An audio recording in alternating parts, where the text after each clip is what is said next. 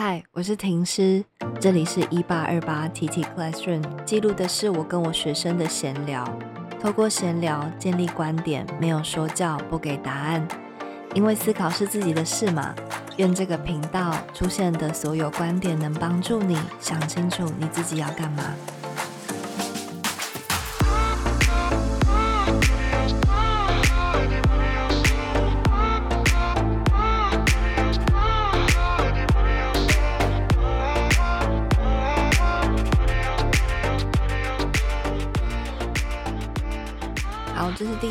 集。我们这一集要来聊的是在《小王子》里面，呃，非常有智慧的那一只狐狸。呃，帮大家补述一下《小王子》的剧情哈，就是小王子在受到了就是呃跟玫瑰关系的紧张以及不舒服，小王子就给自己了一个离开玫瑰的旅行，试图想找到一些答案。然后他途中就是去过很多星球。然后他去的每一个星球里面都会有一个嗯角色，就比方说他会遇到酒鬼或者是国王这样子。那这些角色呢，都让小王子觉得你们好奇怪哦。就我的感觉是，嗯，他呃不不喜欢啦，嗯，他就继续旅行，然后遇到了狐狸。那我觉得狐狸让他蛮喜欢的，就是小王子会想要跟他待在一起。我就跟燕玲说，我真的很想要来聊狐狸，因为狐狸对我而言呢，就是它是一个很有意思的角色。这个角色就是雪玲，你帮我想看看，你你有没有遇过这样子的人？不一定是感情中的哦，就是他是一个你生命当中遇到，就是你在迷茫的时候，你会想要去待在他身边的人，不一定是感情关系。就是有可能很多种关系都是这样，然后他是一个嗯不会控制你的自由意志，然后他会给你一些比较不同层次的思考，让你觉得好像跟他聊聊几句之后，你会觉得说好像心中比较有勇气，而不是答案，嗯，会有勇气，然后觉得好，我更有一个动力了。的这样子的一个角色，就是你你生你生命中是有的吗？我要讲出来他的名字吗？应该不需要吧？不用，没关系，你可以描述描述就好。就是我觉得，我觉得我的生命中也有一个像刚刚所说，可能在迷茫中会想要一直待在他对对狐狸的这个角色，是这个人并没有一直处在我生活当中，但是每当我可能有一些呃。新的想法，或者是想要做的事情，想要有一些新的新的想法的时候，我再回到这个人身边，我即使没有在跟他谈论这件事情，但是我在跟他可能比如聊天，或者是呃单纯的待在一起的时候，我就会感觉会有一个新的启发的感觉。嗯，我觉得我算是很感谢那个人的出现，因为我常常会有一些。没有来由的想法出来，但是我可能还没有获得一个支持。每当只要看公司看到这个人的时候，我就我就觉得我的这件事情得到了一个支撑，就他支撑了我。就跟你刚刚讲的说，算是一个人生的贵人的感觉。我觉得如果我把狐狸定义成是一个，嗯，不要就局限在爱情中了。就是把它定义成在你的你人生迷茫的时候，你最想靠近的那个对象，然后他可以给你一些突破性的思考的话，我的人生，我生命中其实有，嗯，有三个这样子的人。那我跟你讲一下他们分别的年纪，有一个是嗯七十岁，然后他们都不是我的家人，然后但是他们是我迷茫的时候我最想靠近的对象，然后。呃，一个是七十岁，一个是四十岁。你这个跨度有点大哦。然后一个是五十六岁。哎，都不是，都不是你现现阶段的年龄层诶。对，因为我其实定义这个狐狸是它可以给我不同层次的思考。然后你真的说，我在我跟我同年纪的人，我觉得我们遇到的状况其实差不多，就大家都在待在同一个层次，所以没有办法给予我一些突破性的思维。然后，呃，真的，我觉得，嗯，就我迷茫的时候，我会想听听一些真的很他的人生阅历 已经到一种半白的这种阶段，他其实比较，呃，可以给我一针见血的回应。呃，他们都不是那种呃自视的中年人或者是老年人，他们是一直不断在保持思考，直到七十岁都还在思考的人，就会让我非常的想靠近，因为我想成为他们。嗯，然后我曾经啊去参加一个呃聚会，然后那个聚会里面有一个刚退休的老师，然后因为他是很优秀的老师，我从他的谈吐跟他。回应别人问题，我觉得他都很有自己的想法，这个就是不太恭维别人，他就讲他自己要讲的，是一个女性，我就觉得好有魅力哦。她年纪快退休，应该也就是接近就是六十啊。然后我就去问这个老师说：“老师，我经常自我怀疑，我该怎么办？”然后他就跟我说：“自我怀疑代表你有在思考啊。”我说，可是我很不喜欢，我一直明明就想清楚了一件事，但过了一个礼拜，我又打脸自己。对我就发现，哎，我怎么跟上礼拜我变动性好大，我很不稳定。然后加上就是我最近开始就是听我朋友的建议，我就开始滑小红书。然后我发现小红书有时候会影响我，就是他们会一直说什么女人要松弛，松弛感很重要。然后我就想说，哎，我超不松弛的，因为我上个礼拜跟这礼拜想的都不一样，我一直在。我在更新，对我一直在更新，我很像是那个 iPhone 的那个版本更新，一直更新，一直更新。十一点一点二点三，在同一个阶段。对，然后我就觉得我怎么可以这样子？然后我就跟那个老师说，我这样子很痛苦，因为我不喜欢打脸自己的感觉。哦，嗯。然后，但是他就跟我说，你会打脸你自己，代表你在成长；你会成长，代表你一直不断在思考事情。然后他说，很多的人。三十五岁之后就死了，他说你相信吗？然后我想说，什什么意思？太深奥了。什么叫三十五岁就死？他就说，因为呃，我后来又看一本心理学书，他说人到三十五岁之后，你的大脑会固化思考，也就是说，你会用习惯和经验在判断事情，你就会停止成长了。你会用习惯性去去面。面对你生活中的所有的事情，然后跟这个老师讲，真的，一模一样。这个老师就说：“嗯，你三十五岁，很大多数的人都死了。他讲的是灵魂之死，就是你不再更新你自己，你不再有任何的突破。”然后我就跟老师那个老师说：“好可怕，我不想要这样。”然后他就说：“那你就会很能肯定你现在在自我怀疑啊。”哦，因为你就是一直在思考，所以才。对啊，你一直在打脸你自己，代表你一直在想啊，那你就代表你一次比一次更进步。他就说，我更害怕的是我听到你说，老师我已经确定了什么事情，我不会再改变，但这个人就死了。然后我听完之后，我就是哇，我真的是瞬间爱上他。然后六十岁，就我觉得他六十岁跟我讲这个，让我觉得好有说服力哦。嗯，然后。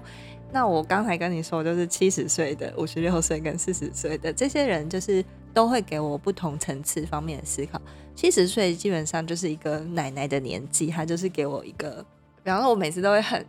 像最近那个以色列跟巴勒斯坦打起来嘛，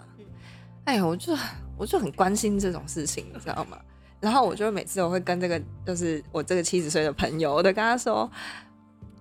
哎，我我好生气，我好生气哦！然后就很生气，因为 我不喜欢战争嘛。然后我就会，我就会一直说我是和平主义者，我真的好气好气哦！大家都误会巴勒斯坦，然后叭叭叭，我就一直讲一直讲。然后呢，他都会很就是笑笑的听，然后就跟我就等我噼里啪啦讲完这一堆，他就会回应说：“哎，那你等一下要不要吃个水饺？” 就。我跟你讲，她是一个极有智慧的女性。她讲这句话的意思是在跟我说：“你要不要先顾一下？你都没有在吃饭，然后你一直在跟我讲这个，就是你噼里啪啦担心这么多，你能你能做什么？哦，他就一直帮助我回到现实世界。哦，然后我觉得这个每次这个我的这个朋友，他都会让我感觉到，就是他觉得我的这些忧国忧民都好可爱，然后他觉得，是不是就很像上一集还是这一集？你说嗯你看到那些你的高中，哎哦，性感的舞对对，性姿，感舞姿，你我觉得很可爱。你像你是一个小河流，然后它是一个大海，然后他嗯在告诉你说，你要你要先就是进入到你现在的状态，你才真的可以去去关心或者是去呃真正帮助到你想要关心的事情。嗯，所以我每次都在这个我的朋友身上，我都叫他我的朋友，就 是就是我朋友上，我就会学，就是呃，原来我引导学生不一定要跟他讲太多话，就是有时候，嗯，他有时候会跟我分享他最近种的薄荷，然后嗯，长得很漂亮，他找到了那个方法，然后他怎么灌溉人，就怎么灌溉那个植物这样子。然后有时候浇太多水反而会死，不交了，哎，就又活了。然后他下去就会接说，哎，我觉得对人啊也是这样哎、然后他这些话都是，我觉得他到七十，他已经有一种那种那个能力，叫做什么样的道理，从生活中就可以看得到。哦年轻人都很喜欢，像我现在也算年轻啊，就我很喜欢在一些高深的一些文学名著里面去找一些人生的道理，或者是对你懂我的意思，就是嗯我觉得像也很喜欢去体验什么异国文化，比方说我会看一些柬埔寨小说，或者是我会去喜欢一些什么呃美国，知道一些美国的历史这样子，然后去从这些很大的东西去咀嚼出一个，其实你从薄荷身上不就学到了吗？对。的一个道理。哦 然后我日常生活中就可以得出一些道理。对对对，然后但是我觉得就是在这个人身上，我可以很对我而言，他就是狐狸，他没有控制我的思想，对，他也没有教导我你你得怎么做，你得怎么做，但是他就是会点醒我很多事情。哦，然后每次从他家离开，我的双眼都在燃烧着火光，我觉得好有动力。然后我记得他对我讲过一句我最有印象深刻的话，就是有一次我跟他讲，姐，我说我好希望我以后可以就是把那个故宫的东西。就是推广给大家，然后我要让这些快要被大家遗忘的宝物、宝贝，我要让所有人都知道他们是很珍贵的。然后呢，他就说：“好，我帮你写在笔记本，我写起来。”我说：“为什么要写起来？”他就说：“我要帮你记得啊，因为你可能会忘记。”真的很觉得，我鼓励大家都去交七十岁的朋友，哦，很有意思，一个不同视角在看我们所看的超不。同的。对啊，嗯。然后我想，我有另外想分享，我五十六岁这个朋友，他是一位男性，他都叫我一个名字，他叫我哪吒。我你知道哪吒的故事吗？哪哪哪吒最有名一句话就是“我命由我不由天哦，嗯，”，他就叫我哪吒，他就说你根本是个女战士，而且我之前跟他说我跟谁谁谁吵架，就是跟一些呃工作上的人啊，不是什么男女朋友这种，嗯我说我就是吵架，然后所有的可能长辈都会觉得说，哎、不要不要跟人家吵架不要跟人家为。结果我跟这个就这个叔叔啦，我跟他讲的时候，他就大笑，他就说你就吵架王啊，嘿，有没有吵赢啊？然后他很能理解我的那个，我觉得我某部分有一种战士魂的哦那一块，他想坚持的那一部分，对他，嗯我觉得他很能能理解，就是而且他定义我的人生，就是他觉得我人生不折腾我自己，我会死。哦，他说张婷婷不折腾自己，她宁愿去死。不再去死的话，死的死来也比较轻松哎。你那么爱情，怎么不去死？我那时候真的这样想，而且嗯我知道我这些想法都太过激进，所以我其实很少跟别人分享我这一块东西，哦我会在大众面前压抑这一个。稍微少花一点，对，然后所以每一次当我又很想要作战的时候，嗯我就会请教他，因为他是一个熟读《孙子兵法》的一个专家。然后他每次给我的一些呃人际上呃的一些建议啊，嗯都非常的了不起。比方说，他就会告我告诉我说，呃，就我曾经跟他分享一些我在职场上面遇到的困难，嗯，然后我就会抱怨说，为什么这一些大人都要这样子做事情，都要这样子对待我？嗯他就会跟我讲一句话，他就会说：“欢迎来到真实世界。” 就是他很像我一个就是教练嘛，就是军师，他从来不同情我，他只会嘲笑我，无情嘲笑，哦跟每一次就跟刚才那个奶奶不太一样，嗯他是呃每一次我跟他抱怨，就是那种。呃，我自己觉得自己很像小朋友似的抱怨，我说为什么别人要那样，为什么别人要这样，为什么活得这么辛苦，为什么那个要那样那样那样？他就说，哎、你不就折腾你自己吗？是你折腾自己的、啊先这。样子的啊，然后欢迎来到真实哦世界，大家就这样看你反而反而这样子鼓励到你，因为他知道你是这样子的人，所以他讲出这些话，才可以才让你就是又更知道自己接下来要就继续做这件事情，嗯，因为因为你就是这样子的人，对对对对，我就是个神经病哦。所以我觉得我靠近他，他也会给我狐狸的感觉，就是比方说，狐狸请小王子说你驯养我，小王子说好啊，可是驯养具体要做什么事啊？然后狐狸就会说哦，你呢，你要先远远的待在离我近但又不会很近的地方，然后用斜眼看我。然后呢，然后小王子就照做，他就说，然后你每天要离我坐近一点，啊，不能太快，嗯。嗯，要慢慢离我近一点，近一点。然后狐狸就会教教导小王子说，你要怎么样跟我建立关系。然后就说，比方说，我觉得我很喜欢这句话，就是如果你你今天答应我，你四点要回来，你三点的时候我就会开始高兴，然后时间越来越近的时候，我还会有点坐立不安。然后这就是代表我们现在是有关系的，我会很开心你的到来。然后他就会教导小王子说：“哎，这样子叫做建立关系。”然后我觉得我这个五十六岁的朋友也教导我很多，就比方说真实世界就是长这样，你要先搞清楚你要什么，你也得知道别人在想什么，别人要什么，然后你就会知道在这个人际互动上，你该怎么样拿捏自己的尺寸。我觉得他是我出社会一个最好的算是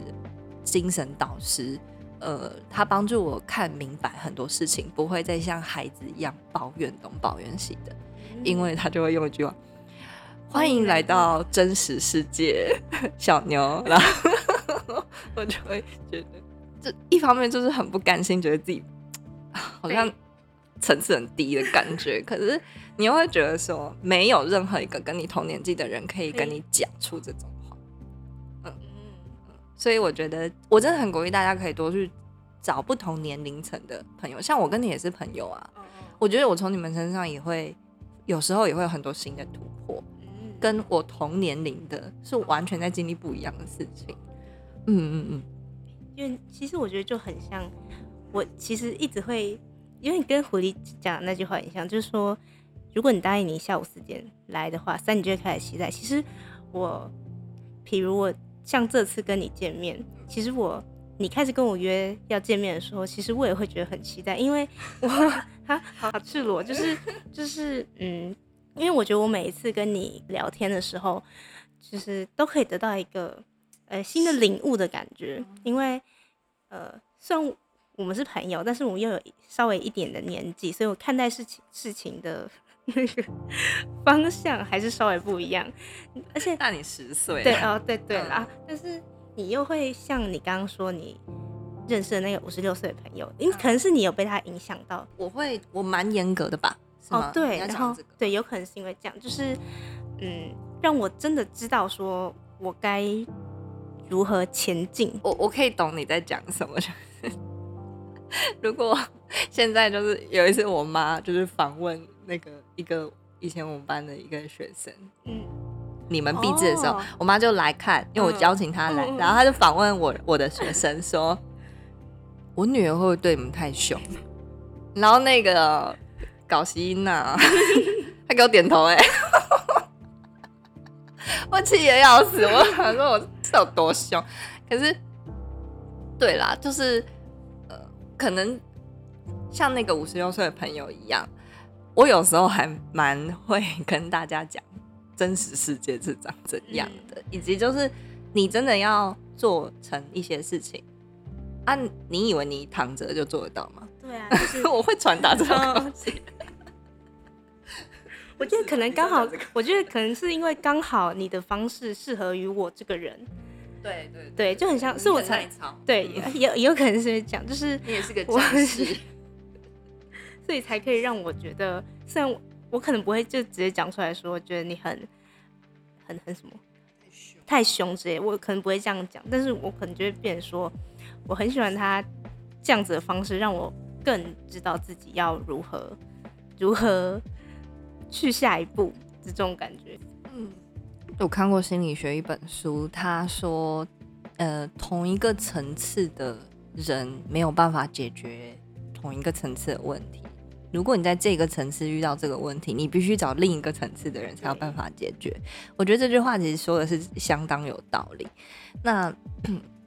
就是因为时间关系，节 节目也快结束，就是好像没有分享到那个四十岁的那一位。不过我觉得无所谓啦，就是呃。确实啊，就是跟五十六岁跟七十岁相比，四十岁的生命的厚度真的还是有差啦。但是他也是我人生中非常我觉得很棒的一个精神导师。我觉得，或者是你可以寻找你生命中的狐狸，那个看得懂你好，而且会给你的一针见血的建议，然后你是听得进去的的那个人，一定要。嗯，当你自己状态不好的时候，你一定要有意识说我要去到那个人身边，不要逃避，这太可怕了。然后我觉得再来就是，呃，可可以呃跟好朋友逃避一阵子，就是抒发嘛。但是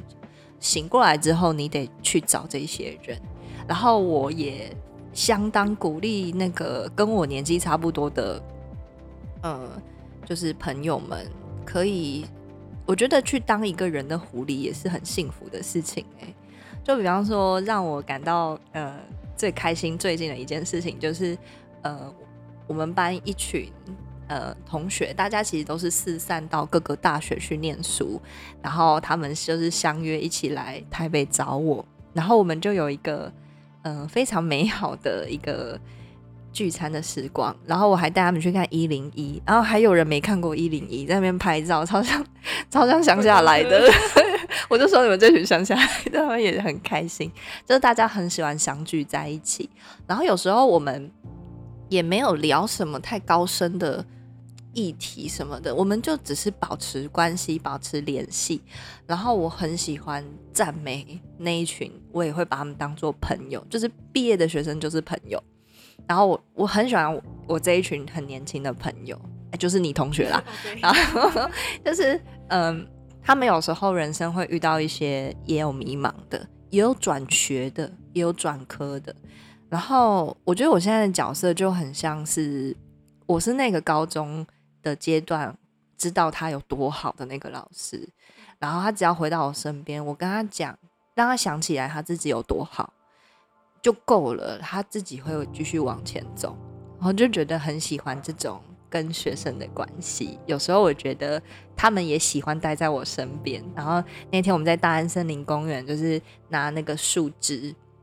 然后在那个沙子上面作画，大家那边作画，然后有人在旁边像疯子一样骑 U bike，然后有人在那边画画，然后最后临走的时候，他们送给我一根树枝，说这是伴手礼。然后我就觉得，好像回到那个高中无忧无虑的时候。我我相信那一刻对我以及对那一些就是我的学生们而言呢，那是一个大家不会轻易去忘记的时光。像充电，然后充电完，大家会各自回到自己的大学，然后去前进。嗯，那我觉得这就是一个呃很美好的关系。所以我知道网络上有些人会说，呃。后来，小王子离开了狐狸，然后好像狐狸给小王子爱，教导他这么有智慧却被抛弃。那是不是我们都不要给出爱？我反倒觉得绝对不是这样，而是对于狐狸而言，他从来没有失去过什么。那个后来，我就很喜欢那一段，就是又是法国人诠释这个离别，哦，很有诗意。小嗯，狐狸就跟小王子说。我们准备要分开了，就是我会哭，然后